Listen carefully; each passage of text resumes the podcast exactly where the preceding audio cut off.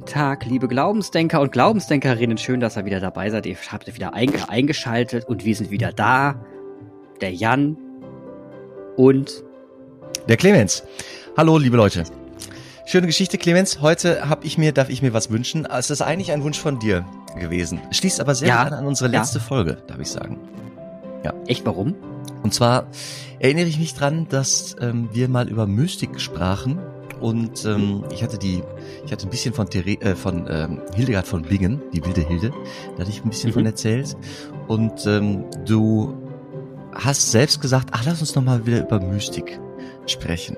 Und merkte, da hatte ich, hatte ich dich an, an der Angel, ein bisschen. Mhm. Und tatsächlich gibt's auch Hörer und Hörerinnen, die zwischendurch mal sagten, ach Jan, vielleicht erzählst du dem Clemens, ich meine, das ist ja gerade auch unsere Gesprächsrichtung, erzählst du dem noch ein bisschen was zu, zur Mystik. Und das möchte ich gerne nötig. tun.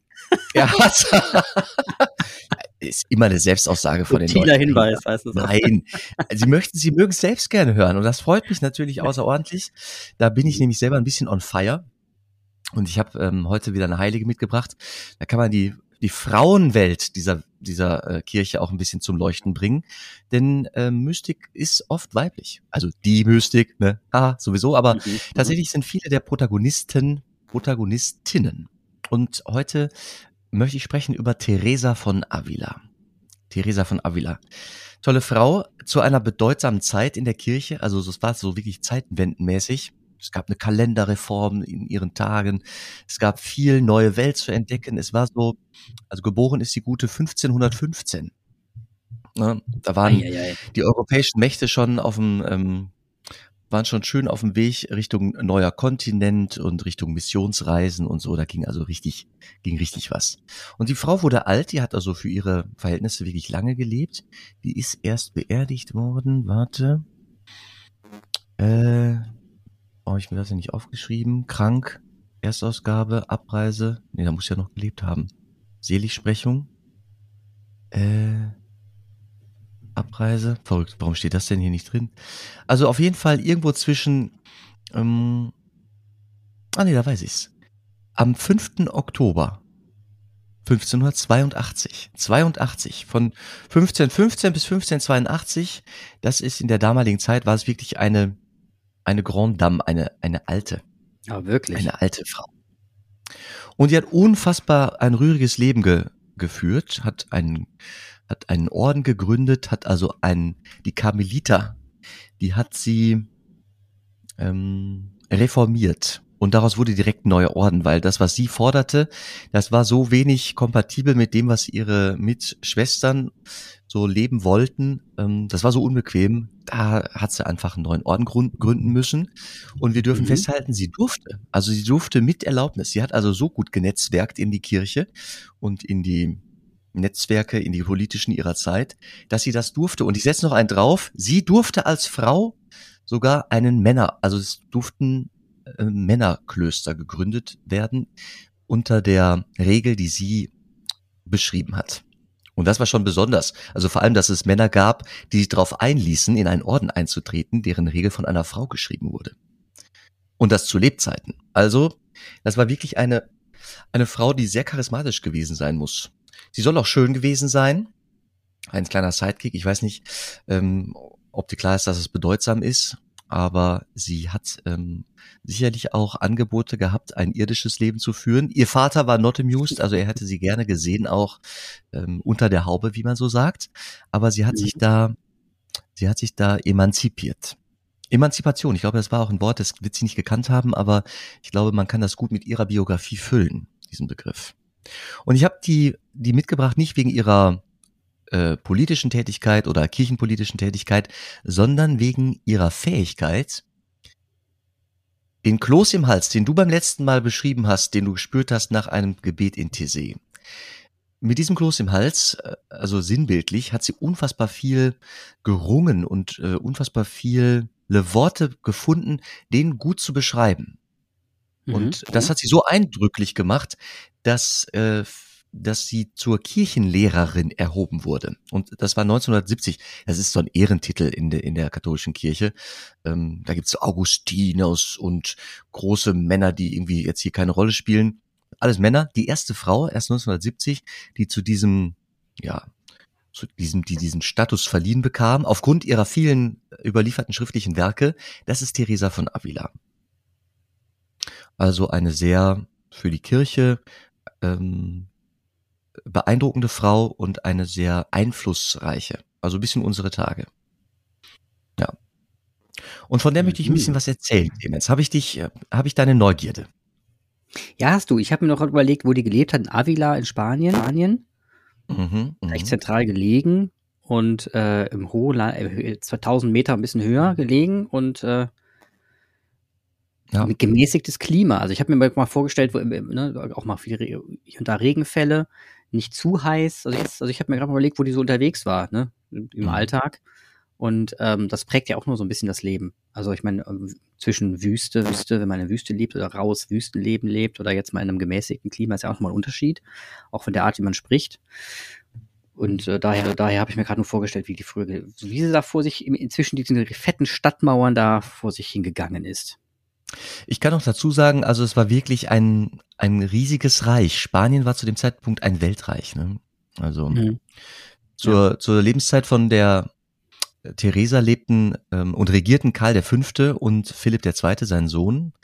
Karl V., alleiniger Herrscher eines weiteren Reiches, das er von den Großeltern übernommen hat. Und es ist ein Herrschafts Herrschaftsgebiet, in dem sprichwörtlich die Sonne niemals untergeht, weil es einfach rund um die Welt Dependancen unterhält. Mhm. Und nach seiner Krönung zum Kaiser des Heiligen Römischen Reiches deutscher Nation tatsächlich, ist er ähm, wie nach ihm kein, wie, wie nach Karl dem Großen kein anderer, äh, mit einer riesigen Machtfülle ausgestattet und Spanien selbst fällt dabei die, die Rolle des Verteidigers des katholischen Glaubens zu.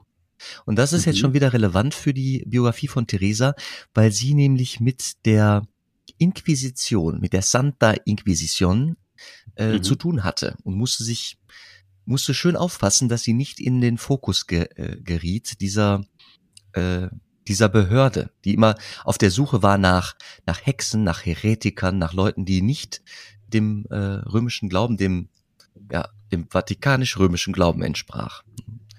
Also die Einheit der Kirche, die heute auch wieder sehr geprüft wird, auf dem Frühstand ist, die wurde damals einmal mit Waffengewalt und Folterinstrument und äh, Unterdrückung, also mit krasser Unterdrückung mhm. äh, aufrechterhalten. Und ein Weibsbild, ein Frauenzimmer, wie sie sich selbst auch in ihren Briefen teilweise beschrieb, musste sehr aufpassen, vor allem wenn sie äh, rebellische und eigene Gedanken hatte und Gott mhm. ähm, woanders suchte oder finden konnte als äh, im katholischen Glaubensbekenntnis, die musste gut aufpassen, dass sie nicht auf einmal irgendwie ein Kopf kürzer gemacht wird. Was hat sie hingekriegt? Aber das hat sie auch deshalb hingekriegt, weil sie immer gut vernetzt war mit Leuten, die mächtig gewesen sind. Und zwar sowohl in der Kirche wie auch im, äh, im Adel. Mhm. Aber wie, wie ist, also das, ist sie im guten Hause aufgewachsen oder ist das einfach eine ganz normal, so in der Schichtmäßig Bauer, Bauergröße oder war die schon im, im Adelbereich unterwegs? Im, im Adelbereich äh, nicht, aber sie war, sagen wir mal, in der, in der dünnen Mittelschicht äh, unterwegs. Ich also Händler. Ich kann hier bestimmt auch irgendwo finden, was der, was der Vater gemacht hat hm, eines Edelmanns mit jüdischen Wurzeln. Mhm. Ja, eines doch eines Adelbriefes, also niedriger Adel. Der Vater war konvertiert äh, 1485 und gehörte offiziell dem niederen Adel an. Entsprechend war sie, hatte sie eine gute Grundbildung, ne? lesen, ja. schreiben äh, und war hätte aufsteigen können, weil sie gewisses Handwerkszeug mitbrachte bezüglich Bildung und weil sie mhm. offensichtlich eine sehr schöne Erscheinung gewesen war. Mhm. Sie litt daran, dass ihre Familie früh, äh, dass ihre Mutter früh starb. Das hat sicherlich eine, ähm, hat sie sicherlich geprägt. Mhm. Ich beziehe mich übrigens hier auf ein äh, Buch von Elisabeth Münzebrock, das ich in meiner, in meinem Regal äh, habe. Das heißt Theresa von Avila, Mystikerin, Ordensgründerin, Vagabundin Gottes. Und dieses Vagabundin mhm. Gottes hat damit zu tun, dass sie, sie wurde wie gesagt wirklich alt und hat unfassbar viele Klöster selbst gegründet, also ist durch Spanien gereist und hatte auch den Auftrag, also am Ende von Kirche, äh, möglichst viele von, von, von ihrer Reformidee, also wieder Armut, Gehorsam, Keuschheit äh, zu mhm. verbreiten. Und nebenbei verbreitet hat sie ihre eigene Idee, Gott zu finden. Also neben Armut, Gehorsam, Keuschheit hat sie gelehrt, erstmal für die Frauen in ihrem Kloster, dann auch für äh, ihre geistlichen Begleiter, also für Männer, die sie, eine, eine Nonne brauchte geistliche Begleiter, Patres, mhm. ne, Priester. Und ihre, ihre Leserschaft wurde immer, immer größer. Und am Ende war sie so mächtig, dass die Inquisition äh, das dann irgendwie hingenommen hat, dass sie postuliert hat, und jetzt komme ich dazu, dass man Gott selbst finden kann. Es hatte Brisanz, weil wow. wenn eine Frau sagt, du musst nicht, also du kannst neben aller, allem Gottesdienstbesuch und allen Dingen, die dir die Kirche auferlegt oder die dir die Kirche anbietet an Sakramenten, bist du selbst, weil du Mensch bist, bist du in der Lage, Gott zu finden, selbst in dir zu finden. Mystische Schau Gottes. Und das kann die Inquisition natürlich nicht geil finden, weil das bedeutet, dass jeder selbst einen Zugang hat, der nicht geprüft werden kann. Das ist ja schon und das ist rebellisch und es ja. ist eine sehr, sehr radikale, es ist eine sehr radikale ähm, Auslegung oder äh, Glaubensbeschreibung. Radix, wirklich, das geht an die Wurzel. Ne? Ja. Du hast gesagt 1515, ne? Geboren, ist sie geboren, ja. Ja, also das heißt, sie ist so Martin Luther Zeiten äh, kam, war sie so ein bisschen jung, junghüpferig unterwegs. Und sie kannte, sie, kan sie kannte natürlich das Drama, das Drama der, äh, der Kirchenspaltung, ne? Okay. Und, das heißt, sie ähm, hat das schon von der Reformation mitbekommen in Deutschland? Und ja, und eine, eine Idee, logischerweise.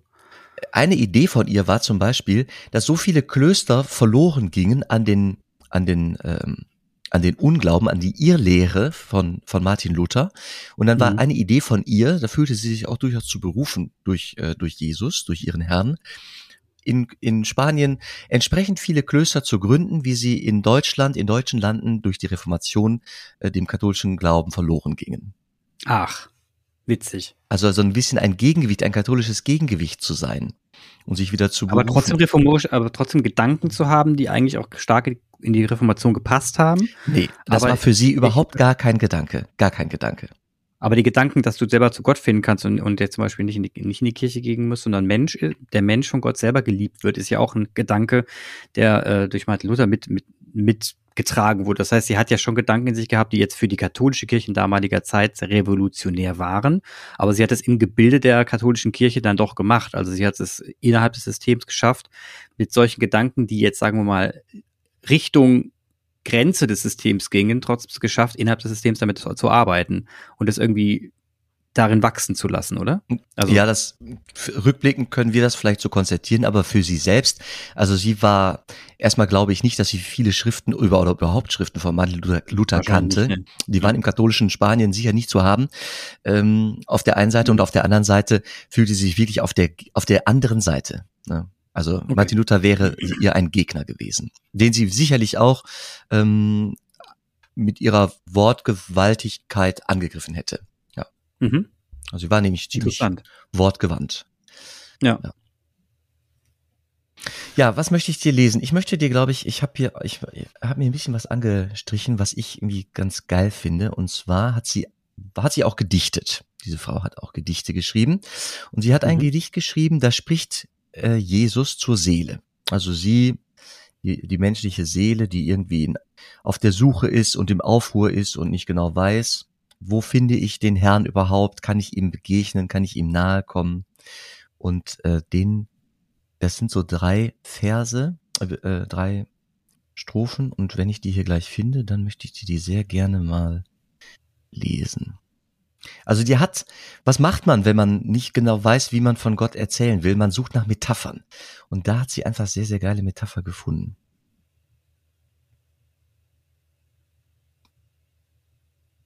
Wenn ich sie jetzt finde, wenn ich jetzt finde. Übrigens in ihrem Fahrwasser gab es dann noch, äh, gab es dann noch andere, die dann auch groß wurden, die ähm, also diese Ordensgründung, das muss ich noch mal sagen, es gab am Ende gab es die Beschuten Karmeliter da kam sie her, das kannte sie und die hat sie reformiert und da kam, wurden da die Unbeschuten draus. Und zwischen denen gab's also, wie man sich das so in so einer Ehe, weißt du, wenn sich dann irgendwie, wenn es eine Scheidung gibt, Also richtig mhm. bitter und es gab ein Hin und Her, Gezanke, also zwischen den beschuhten und den unbeschuhten Karmelitern. Ich weiß gar nicht, wie die heute noch aufgestellt sind. Ich glaube, die gibt's heute noch. Also natürlich ist da kein, kein Zwist mehr und nichts, aber mhm. also wie so Ordensgründungen zu, zu, zustande kommen. Ne? Oft sind die mal irgendwann ähm, auf einer Welle gestartet und dann wurde es dann immer bequemer. So ein Ordensleben ist ja auch tendenziell unbequem.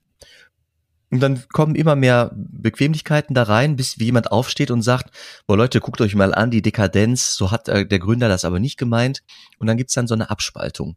Und äh, das hat sie äh, mit befeuert und hatte also den, auch den Zahn der Zeit.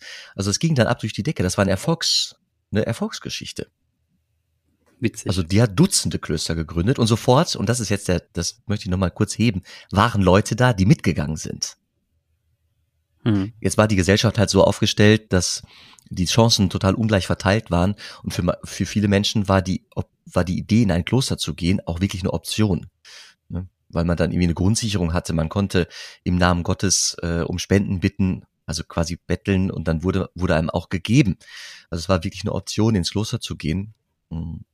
Aber dennoch möchte ich nochmal betonen, sie hat eine strenge, eine strenge Regel, eine strengere Regel äh, veröffentlicht und äh, verbreitet. Und es waren Leute da, die sagten, ja und ja, das ist jetzt dran und das führt zum Heil und das ist gut für mich, da mache ich mit. So, ich habe dieses, ich habe endlich dieses Gebet gefunden. Dieses Gedicht.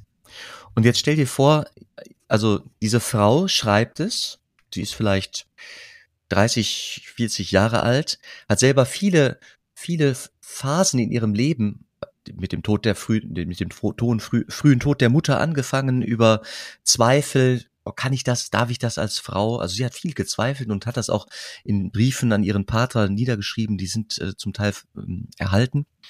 Und sie kann also auch Durststrecken. Aber jetzt formuliert mhm. diese Frau ähm, ein, ein Gespräch oder ein, ein Gedicht, in dem Jesus zu, zu ihrer Seele, zu, zu ihr spricht. Jesus spricht.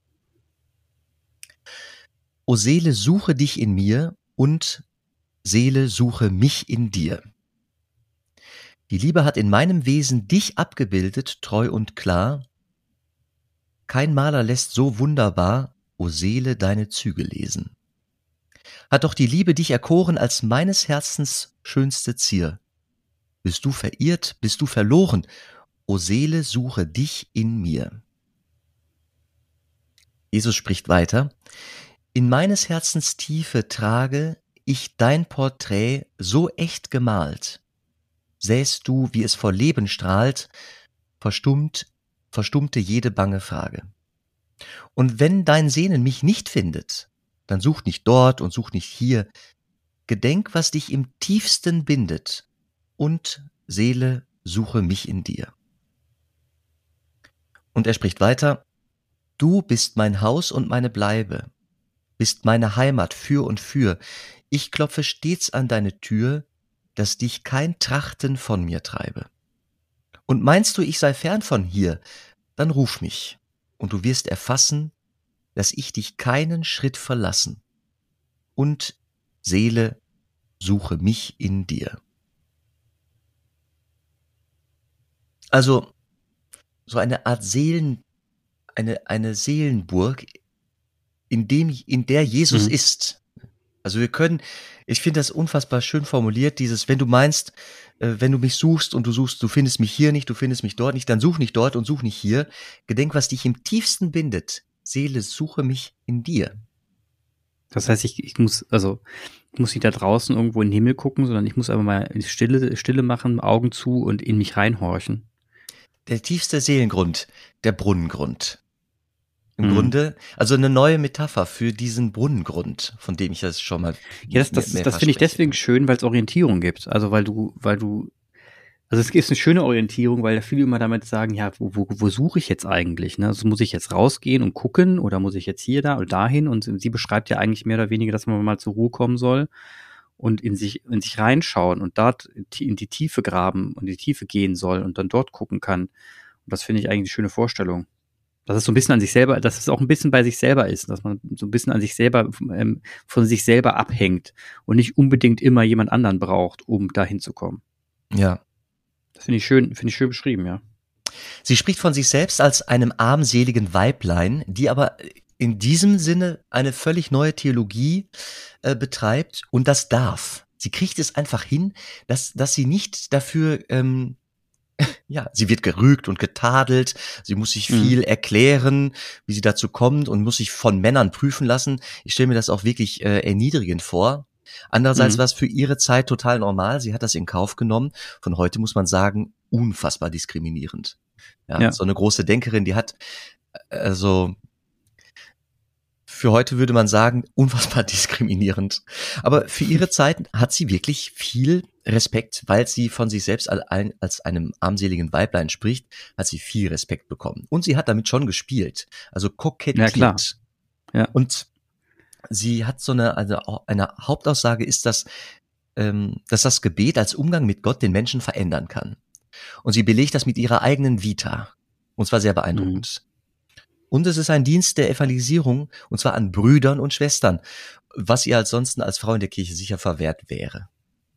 Und das ist ihr Hauptwerk. Und sie hat es halt zu Lebzeiten geschafft, dass Schriften von ihr, dass die, äh, dass die erhalten, also dass die publiziert werden durften. Sie durfte das publizieren. Teilweise musste sie ein Buch nochmal neu fassen, ein bisschen neu schreiben, äh, ihre, ihre Vita.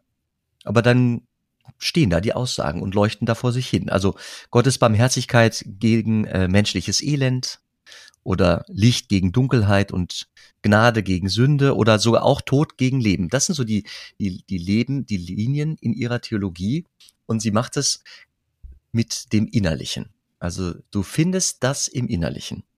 Die Barmherzigkeit, das Licht, die Gnade und das Leben. Und Gut, das ist natürlich wirklich komplett konträr zu dem, was damals, äh, so wie die Kirche sich damals präsentiert hat, ne? nach außen hin, die heiligen Hallen, das, was du alles, da, ne, der Bezug zum, zum, zum Dorfpfarrer, der Bezug zu den Bischöfen, der Bezug zum Klerus generell. Und dann sagst du einfach, naja, eigentlich findest du es in dir.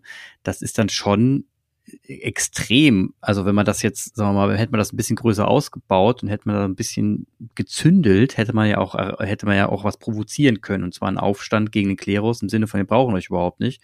Wir brauchen nur uns und eine schöne Wiese in dem Sinne. Und das macht das, das, das das, dass sie das, diesen Grad da begeht, ne? Mhm. Und trotzdem es schafft, dass es nicht passiert, das ist schon extrem gut. Ja. Und jetzt ich, ich nehme dich noch ein bisschen mit, ne? In die, ja. in ihre eigenen, in ihre eigene ähm, Erlebniswelt. Mhm. Und sie sagt ganz oft übrigens, schreibt das auch, ich wünschte, ich könnte es besser beschreiben. Ich wünschte, ich könnte bessere Worte finden. Sie bittet, ja. also sie betet, Herr, schenk mir, schenk mir Worte, die, die, die andere verstehen lassen. Und glaubst du, zweifelt, glaubst du, du zweifelt ja. und hadert, äh, weil sie merkt, das, was sie fühlt, also was sie inwendig sieht, man spricht von Schau, von mystischer Schau. Inwendig sieht auch schön. Äh, da, sie hadert, dass sie das nicht veröffentlichen kann, dass sie das nicht so nach außen tragen kann. Ja. Kannst du das emotional nachvollziehen? Ja. Also was glaubst du, du kannst das nachvollziehen, wie sie sich gefühlt hat? Ja, ja, ich kann das, ich kann das nachvollziehen. Ich stehe doch oft ähm, vor, vor Menschen und ringe und und, ha, und stottere mir da eins zurecht und setz mitten im Satz nochmal neu an, weil ich merke, nee, das, ich, ich kann es, ich müsste es besser können. Ich müsste es besser können. ja, ich, da, das ist, ja, ich stelle das ist wirklich frustrierend. Ich habe letztens auch gedacht, so, komm, Clemens, jetzt, jetzt, jetzt geh in dich, du triffst das Wort, du findest jetzt das richtige Wort. Dann ist natürlich so, dass du es nicht findest. Und wenn, sobald du den Mund aufmachst und es auspacken willst, klickt es dermaßen flach und schlecht, dass du das Gefühl hast, du bist rhetorisch unbegabt. Also jetzt äh, neue Metapher. Eine ja. von, eine von vielen. Theresa. Das berühmte Bewässerungsgleichnis. Die Seele wird als Garten dargestellt. Die Tugenden sind Blumen in diesem Garten. Die Unvollkommenheiten sind für Theresa das Unkraut. Das Wasser nun ist die Gnade, die Gnade Gottes. Und das ist schon wirklich eine traditionelle Allegorie in der Mystik. Theresa hat es auch bis hierhin übernommen von einem Franziskaner. Und ähm, also diese Bewässerung eines Gartens. Aber Theresa mhm. macht jetzt so verschiedene Arten und Weisen, ähm, beschreibt sie, wie, die, wie jetzt die Gnade in diesen Garten kommt, wie das Wasser jetzt in die Seele kommt. und äh, mhm. Leben, Leben möglich ist. Und das ist jetzt wie so eine Gebetsanleitung, äh, Clemens. Und ich, ich, ich sage das deswegen gerade dir, weil ähm, darin eine Mühe, es wird eine Mühe deutlich. Eine Mühe, wofür für Theresa aber glasklar ist, sie lohnt sich überwältigend, wenn man sich diese, auf diese Mühe einlässt. Und es gibt vier Arten, wie jetzt Gnade in die Seele kommt, wie jetzt Gott ins Leben gerät. Mhm. Das eine mit menschlicher Kraftaufwendung. Also es geht, es ist auch chronologisch irgendwie. Also es geht los mit menschlicher Kraftaufwendung wird ein voller Eimer aus einem tiefen Brunnen gezogen. Mhm. Und dann irgendwie wird gewässert. Zweitens, der Gärtner bedient sich, also der Mensch bedient sich eines Schöpfrades. Eines Schöpfrades und dadurch wird die Anstrengung wesentlich geringer. Man hat schon ein bisschen Mechanik da drin. Drittens, Wasser aus einem Fluss wird in den Garten geleitet. Die Ersparnis, äh, die Ersparnis der zu verwendenden Energie ist wiederum natürlich größer. Und viertens, es regnet. Den. Menschen wird alle Mühe abgenommen. Der Anfänger, und das ist jetzt ihr eigenes, das ist jetzt ihre eigene mh, hm, Sprache, also halt aus dem Spanischen übersetzt, der Anfänger stelle sich vor, als beginne er auf einem sehr unfruchtbaren, mit vielem Unkraut überwucherten Boden einen Garten anzulegen, an dem der Herr seine Lust haben soll. Seine Majestät selbst jätet das Unkraut und setzt gute Pflanzen ein. Als gute Gärtner haben wir dann mit seiner Hilfe dafür zu sorgen, dass die Pflanzen wachsen. Wir müssen sie daher fleißig begießen, damit sie nicht verwelken, sondern Blumen hervorbringen. Meines Erachtens kann die Bewässerung des Gartens auf vierfache Weise geschehen. Entweder schöpft man Wasser mit großer Mühe aus dem Brunnen, oder man gewinnt es, wie ich es selber schon öfter getan habe, mit geringerer Mühe mit einem Wasserrad, das man dreht. Oder man leitet Wasser aus einem Fluss oder Bach in den Garten ab, was noch besser ist, weil die Erde dadurch mehr durchfeuchtet und das Gießen nicht mehr so oft nötig sein wird. Oder schließlich geschieht die Bewässerung des Gartens durch einen ergiebigen Regen, wenn nämlich der Herr selbst ohne irgendeine Bemühung von unserer Seite den Garten mit Wasser tränkt. Die letzte Art ist unvergleichlich besser als alle vorher genannten. Die Motivation also für alle Bemühungen des Gärtners liegt in der Hoffnung, Gott selbst durch einen gepflegten Garten zu erfreuen, wo die Blüten aufbrechen. Und dieser Garten ist nun erstmal immer erstmal vertrocknet und voller Unkraut. Und Theresas Augenmerk liegt also auf dem Gebet als freundschaftlichem Austausch der Seele mit ihrem Gott. Dadurch wird eine Bewässerung draus. Und diese, sie verwendet jetzt ganz viel Mühe, das erspare erspare ich dir jetzt, erspare ich uns, zu erklären, äh, wie, wie leichter es wird, wenn man sich einübt. Ne? Man muss den, das Schöpfrad muss man erstmal bauen, es braucht also irgendwie bisschen Logistik, wenn man sich also einübt, wenn man also Routinen hat in seinem täglichen Beten, dann ist man schon beim Schöpfrad angekommen. Aber der Hammer ist dann am Ende, wenn sie beschreibt, es fällt auf einmal Regen. Ja, man steht auf einmal in einem Regen und dann beschreibt sie das, als wenn sie vorher in so einer Wüste gestanden hätte und dann reckt sie so die Arme nach oben und genießt den Regen auf ihrer Haut und ist so durchfeuchtet von der Gnade Gottes und ist ja, voller, voller Leben und auch überwältigt. Also diese, dieses Gnadenerlebnis, so eine innere mystische Show, ist überwältigend und kann von außen betrachtet auch ekstatisch beschrieben werden. Da kommt jemand in Ekstase. Von außen völlig unlogisch und warum auch immer. Man kann auch die Uhr nicht danach stellen. Man kann das nicht machen. Da gibt's nicht ein Rezept, wie man es erreicht weil man selber nichts dazu beitragen kann. Also diese Gnadengabe ist immer äh, Gottes, Gottes Gabe und Geschenk. Kann man nicht, er, kann man sich nicht erarbeiten. Dies, diesen Regen kann man sich nicht erarbeiten. Ja. Also ja, ja, es kommt an. Also ich verstehe, ich verstehe das, äh, verstehe die Metapher. Nur ich, ich ähm, hab's gerade nicht, also ich kann es gerade nicht nachvollziehen. Also für mich, ich weiß nicht, äh, äh jetzt auf dich bezogen oder mich bezogen oder Mensch bezogen, was das jetzt konkret bedeutet im realen Alltag, diese Gnadengabe. Also was, was, was sind das für, was sind das für Momente, wenn Pass der auf. Regen fällt? Sie wird, fangen wir nochmal vorne an. Also es gibt diese vier Stufen. Ich habe sie jetzt schon zweimal irgendwie beschrieben, ja, aber noch nicht, noch nicht hinreichend. Sie selbst gibt noch ein bisschen mehr Futter okay. ans Gebein. Ja. Ähm, diejenigen, also sie, sie schreibt jetzt wirklich für Leute, die anfangen, die ihr folgen wollen, die es mhm. auch wollen. Und dafür mhm. wird sie jetzt ein bisschen, beschreibt sie, was sie gemacht hat oder wie sie es erlebt hat. Diejenigen, die erst anfangen, das innere Gebet zu üben, gleichen jenen, die das Wasser aus dem Brunnen schöpfen. Es kostet viel Mühe, denn es ist anstrengend, die Sinne zu sammeln. Mhm. Also wenn du jetzt anfangen wolltest, Clemens, es ist anstrengend, ja. du müsstest erstmal entscheiden, wo sitze ich, wo stehe ich, wo liege ja. ich, ja. Wo gehe ich, habe ich einen Ort in meinem, in meinem, in meiner Wohnung, gehe ich dafür in eine Kirche, ich muss erstmal ein paar Entscheidungen treffen. Ne? Ich mhm. fange an. Es ist anstrengend, die Sinne zu sammeln. Man muss sich nämlich nach und nach daran gewöhnen, nichts sehen, nichts hören zu wollen und dies während der Gebetsstunden durchzuhalten. Deswegen müssen diese Menschen Einsamkeit suchen, um über ihr vergangenes Leben nachzudenken. Mhm. Menschen, die sich entschlossen auf diesem Weg zu gehen, und ich spreche wiederum aus eigener Erfahrung, schreibt sie, sollen sich Folgendes gut merken. Wenn es ihnen nichts ausmacht, ob sie nun etwas oder gar nichts beim Gebet spüren, sind sie einen Großteil des Weges bereits vorangekommen. Sie brauchen keine Angst zu haben vor einem Rückfall, selbst wenn sie stolpern, denn ihr Gebäude ruht auf einem festen Fundament. Also dieses Beten beginnt mit einer Aufgeschlossenheit, auch einem es passiert nichts gegenüber. Okay. Gebet mit Gott beginnt dann, wenn, wenn ich Gott die Freiheit lasse, sich irgendwie zu offenbaren oder auch nicht zu offenbaren. Also wenn ich Gott als Gegenüber ernst nehme und, und, und wahrnehme und weiß, ich bin nicht die Majestät, der, der, ich bin nicht die, die Person, die jetzt bestimmen kann, so ich bin jetzt hier, Gott, du musst jetzt auch hier sein. Sondern es ist ein Freilassen. Ich bin da mhm. und will jetzt, habe nicht schon die Entscheidung getroffen, was alles passieren soll in dieser Zeit, die ich jetzt hier bin im Gebet, sondern ich bin offen für das, was passiert. Und das ist sau anstrengend, weil wir selber, wir Menschen selber ja eigentlich gerne Majestät sind, die alles ja, in der Hand haben und entscheiden. Und die unverzweckte Zeit, die ist für uns in unserem, in unserem ähm, 21. Jahrhundert ja sowieso irgendwie ein bisschen anstrengend, weil äh, wir müssen ja effizient sein. Und in, an diesem Punkt ist Gebet natürlich gar nicht effizient. Das ist eine Zeit, die ist unverzweckt. Und möglicherweise ja. passiert auch erstmal gar nichts. Und ich komme nur zur Ruhe. Um Himmels Willen.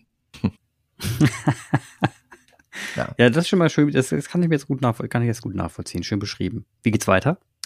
Kommen wir zur zweiten Möglichkeit, Wasser aus dem Brunnen zu schöpfen, mittels eines Schöpfrades. Die Seele beginnt sich zu sammeln und ist schon mit dem Übernatürlichen in Berührung, was sie aus eigener Kraft nie erreichen könnte. Wer diese Stufe erreicht hat, verliert ganz das Verlangen nach irdischen Dingen, weil er begreift, dass es auf Erden keine Freude gibt, die der himmlischen auch nur vergleichbar wäre. Er hat also schon ein bisschen gekostet von dieser Schau. Der Wille ist mhm. so tief und innig, mit, mit Gott verbunden, dass die Seele während des Gebets trotz Aktivität von Verstand und Gedächtnis tiefe Geborgenheit in Gott genießt. Das, den letzten Satz sage ich mhm. nochmal, der ist nämlich der, das ist das Neue.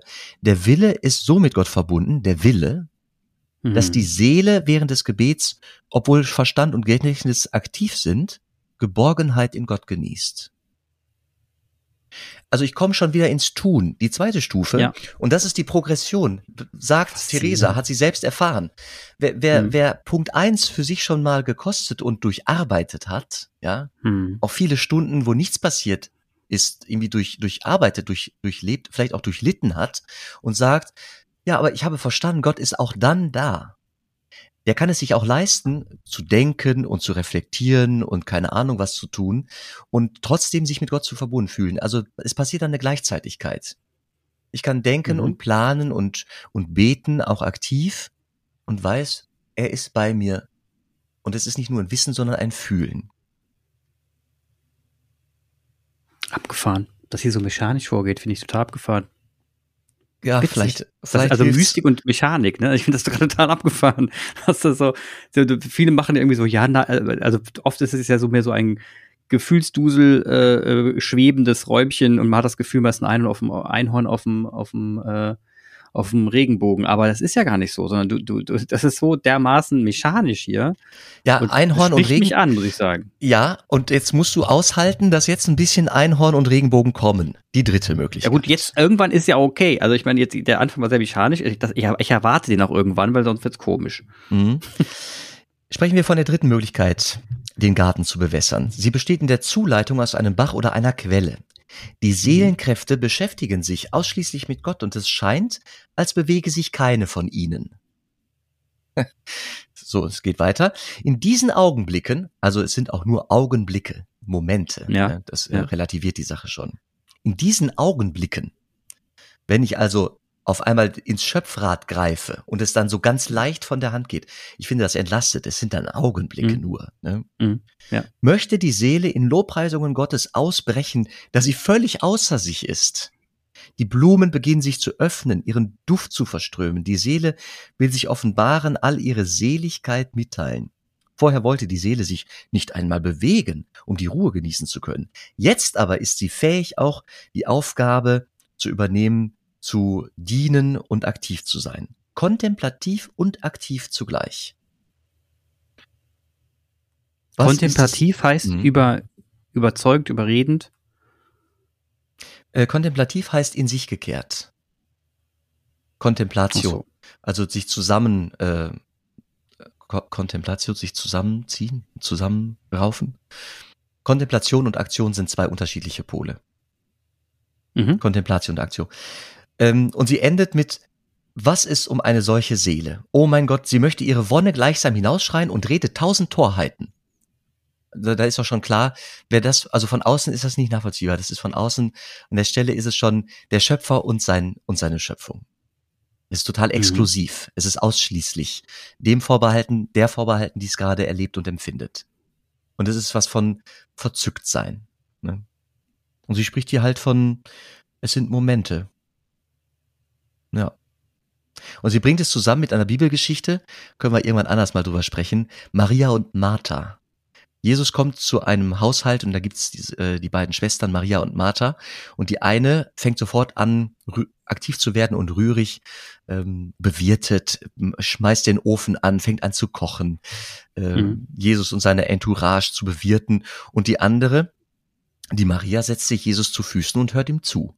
Und irgendwann kommt Martha und beschwert sich, ey Jesus, findest du das in Ordnung, dass meine Schwester mich hier die ganze Arbeit machen lässt?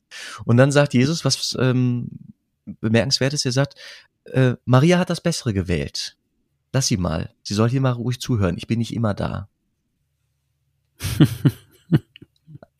Ja, Und, das, und sie und die Ja. Theresa von Avila legt das Evangelium für sich aus und bringt es zusammen mit so einer mit so einer Gottesbegegnung. Und sie sagt, Mhm. in dieser dritten Stufe ist es beides gleichzeitig. Ich kann Maria sein und Martha sein. Ich kann aktiv sein und rührig sein und dienen und ich kann kontemplativ sein und voll verbunden und voller Verwunderung und Schau. Mhm.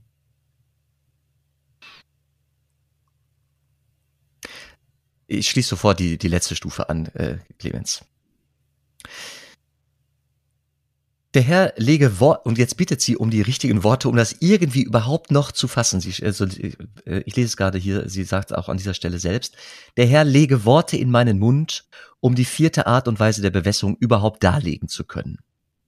Regen fällt vom Himmel und überflutet den Garten mit Wasser. Das geschieht oft gerade dann, wenn der Gärtner es am wenigsten erwartet. Also, Hm. man kann sich nicht vorbereiten.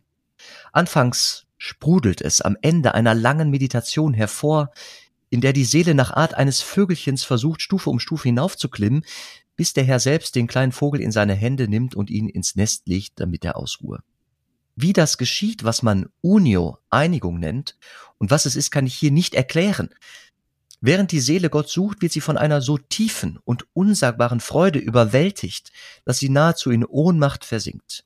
Atem und psychische Kräfte schwinden, sie vermag die Hände nur noch mit großer Anstrengung zu bewegen, die Augen schließen sich, ohne dass man es will. Man hört etwas, versteht aber nicht, was man hört.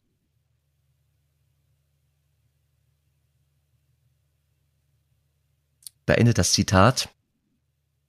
Da ist Theresa ganz innen angekommen. Eine ganz persönliche Erfahrung der Menschheit Christi, der, der Begegnung mit ihrer Majestät. Also sie spricht von Jesus, von ihrer Majestät, vom, vom Besitzer des, des Gartens, in dem der Gärtner nur dient dafür, dass er Blüten, Blüten zur, zur Blüte bringt. Hast du diesen letzten Moment schon mal erlebt? Ich glaube, so wie sie das beschreibt, ähm, traue ich mich nicht na Ja zu sagen. Also ich glaube, das Mhm. habe ich so noch nicht erlebt. Aber um in ihrer, in ihrer alten, antiken äh, Metapher zu sein, ich meine doch, dass ich von dieser dritten Möglichkeit sprechen kann. Mhm. Okay. kontemplativ und aktiv zugleich zu sein. Und ähm, Thésée ist ein Ort, wo mir das, wo mir das doch schon auch ein ums andere Mal gelang. Die Kunst, da haben wir beim letzten Mal drüber gesprochen, ist das in den Alltag irgendwie zu übersetzen. Ne? Genau. Ja. Und das mit nach Hause zu nehmen, nach Deutschland zu nehmen, in die Gemeinde zu nehmen. Und äh, aber es ist nicht planbar. Man kann nur so den Boden bereiten, indem man sagt, ach, ich gebe dem, ich gebe dem Gebet Raum. Ja. Das alleine mich in eine Kirche setzen. Ich habe einen Moment, der ist mir ein bisschen heilig, und zwar mittwochs morgens also wir beten morgens die Laudes im Pfarrhaus mit den anderen Priestern und dann gehe ich mittwochs immer ein bisschen früher vom Frühstückstisch, weil ich dann die Erst die ähm, Grundschulkinder erwarte. Also die kommen stufenweise Woche für Woche jeweils eine andere aus zwei Grundschulen in die Kirche für einen Schulgottesdienst. Mhm. Und das ist immer ein, eine Stille, weil ich äh, dann so zehn Minuten habe ich die Kirche für mich allein. Ich muss in der Regel nicht viel vorbereiten. Wir feiern in der Regel Wortgottesdienst, da muss also nicht groß der Tisch gedeckt werden. Und dann sitze ich da im Gewand und dann, das ist so morgens von zehn vor sieben, äh, zehn vor acht bis zehn nach acht. Und dann geht das ja durch die Jahreszeiten. Dann ist es dunkler, dann wird's heller, dann wird's wieder dunkler. Ähm, Im Winter ist es dunkel, dann habe ich ein paar Kerzen an und wenig Beleuchtung, bis die Kinder kommen. Und das ist für mich ein Ort und ein Moment, der, der mir sehr, sehr gut tut. Manchmal sind es mhm. nur, manchmal sind es nur fünf Minuten, weil noch was zu besprechen ist mit dem Organisten oder dem Küster. Und irgendwann, und das ist ganz schön, die Kinder, die laufen ja, man hört die dann laufen, ne, an der Kirche vorbei, ja. bis sie dann in die Kirche kommen. Irgendwann kommen aus der Ferne, kommen so Kinderstimmen und irgendwann kommen die dann in die Kirche. Und dann auch mhm. erst äh, stehe ich auf und wenn die mich da sitzen sehen, dann werden die erstmal schon mal wieder ruhiger und merken, ah, hier ist irgendwie Kirche und da sitzt der Jan schon da vorne. Und das ist so ein Moment, in dem ich schon mal tiefer in der Verbundenheit bin. Und solche Räume zu öffnen oder zu suchen, ich glaube, das wäre ganz in Theresas Sinne. Also das fand ich jetzt sehr einleuchtend. Ich fand das sehr gut beschrieben, muss ich sagen. Die haben mich sehr angesprochen, die Texte. Aber wusstest du das? Wusstest du das vorher? Nein. Nee, hat mich wirklich, äh, die haben mich wirklich angesprochen, weil das, das, das hat sie, das hat sie do, doch in sehr gute Worte gepackt, weil die so pragmatisch beschrieben sind, aber gleichzeitig so demütig. Das ist schon, ähm, das ist schon eine Kunst. Ja. Ja, ja, und sie war sicherlich eine schillernde Figur. Also sie wusste um ihre Schönheit und sie wusste um ihre, um ihr Charisma. Sonst hätte, sonst hätte sie ja. das nicht alles erreichen können. Auf der anderen Seite. Auf ja. der anderen, also auf der einen Seite wusste sie um ihren, um ihre ihre Aura, ihr Charisma. Auf der anderen Seite suchte sie in der Demo zu sein. Ne? Mhm. Und nebenbei, das habe ich jetzt wirklich ausgeklammert, waren da auch lange Durststrecken dabei. Lange Durststrecken, wo sie sich einsam fühlte und verlassen und unsicher, ob der Weg, den sie geht, ob der ob das der, Wahnsinn. ob das der Wille ist, ob das ihr Weg ist oder ob das Hybris ist und äh, Selbstübersteigung. Ja. Und weil sie das, glaube ich, zusammen veröffentlicht hat, ist sie authentisch und äh, durfte sie so reden, selbst für ihre Zeit so, ja, als Frau, als Weiblein, wie sie selbst schreibt. Ja, Wahnsinn. Also Wahnsinn. Das ist, äh, also da kannte, ich jetzt überhaupt nicht, finde ich super beeindruckend. Das hast du mir jetzt gerade, da habe ich wieder, da muss ich jetzt mal reflektieren. Das, das, da dachte ich, ah, nee, wirklich, finde ich gut. Fehlen mir gerade so ein bisschen die Worte zu, weil das schon sehr, ja, weil dieser, weil sie diesen Weg zum Kern des Ganzen beschreibt sie, das hast du eben beschrieben, so dieser Weg dahin, dass du am Ende des äh, angelangst und mich beim letzten Mal beschrieben hat, so dieses Thema nicht nur du berührst es nicht so, sondern du, du gehst darin auf mhm, und du wirst ja. aufgenommen.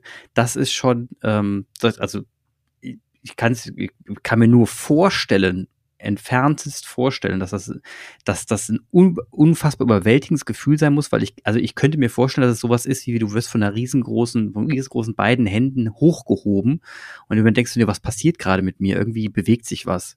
Also es äh, klingt sehr, ähm, ja, klingt nach einem langen Weg. Ja, nach einem langen Weg, der sich aber unfassbar lohnt. Jetzt stell dir vor, du, du, du kennst du hast das einmal empfunden. Ja. Und hast also das in dein Wissen integriert. Es geht. Es ist grundsätzlich möglich, sich so mit, mit einer Allmacht, mit einer Gnade äh, verbunden zu wissen, das ist ja für alles, was da kommen mag, ein, ein Schutzraum, den du in dir trägst, der dich ja, der, was, was ist das für ja, eine Quelle, irre. für eine Kraftquelle? Kann ich total, also kann ich wirklich nachvollziehen. Finde ich, finde ich schönes, für schöne Das Vorstellung. relativiert alles, das relativiert alles. Hm. Tja. Ja. Der Weg, ne? Der Weg und das Der Weg Ziel. ist das Ziel. Clemens, ich äh, werde mich jetzt äh, auch wieder auf einen Weg machen hier. Ja, und ich, und ich überlasse jetzt unsere Zuhörer und Zuhörerinnen auch äh, auf diesen Weg, äh, das da damit mal, damit mal bisschen schwanger zu gehen. Ja. Schwanger zu gehen, genau. können wir alle in ihren Garten gehen ne, und gucken, was ist denn da gerade so? Blüht genau. da noch was? und vielleicht geht ja dem einen oder anderen Herzchen auf, ne? Kann ja, ja sein. Soll schön. passieren können. Jan, vielen Dank für den Impuls, der war richtig schön. Hat mir gefallen. Bis zum nächsten Mal. Clemens, alles Bis Gute. Bis zum nächsten Mal. Tschüss.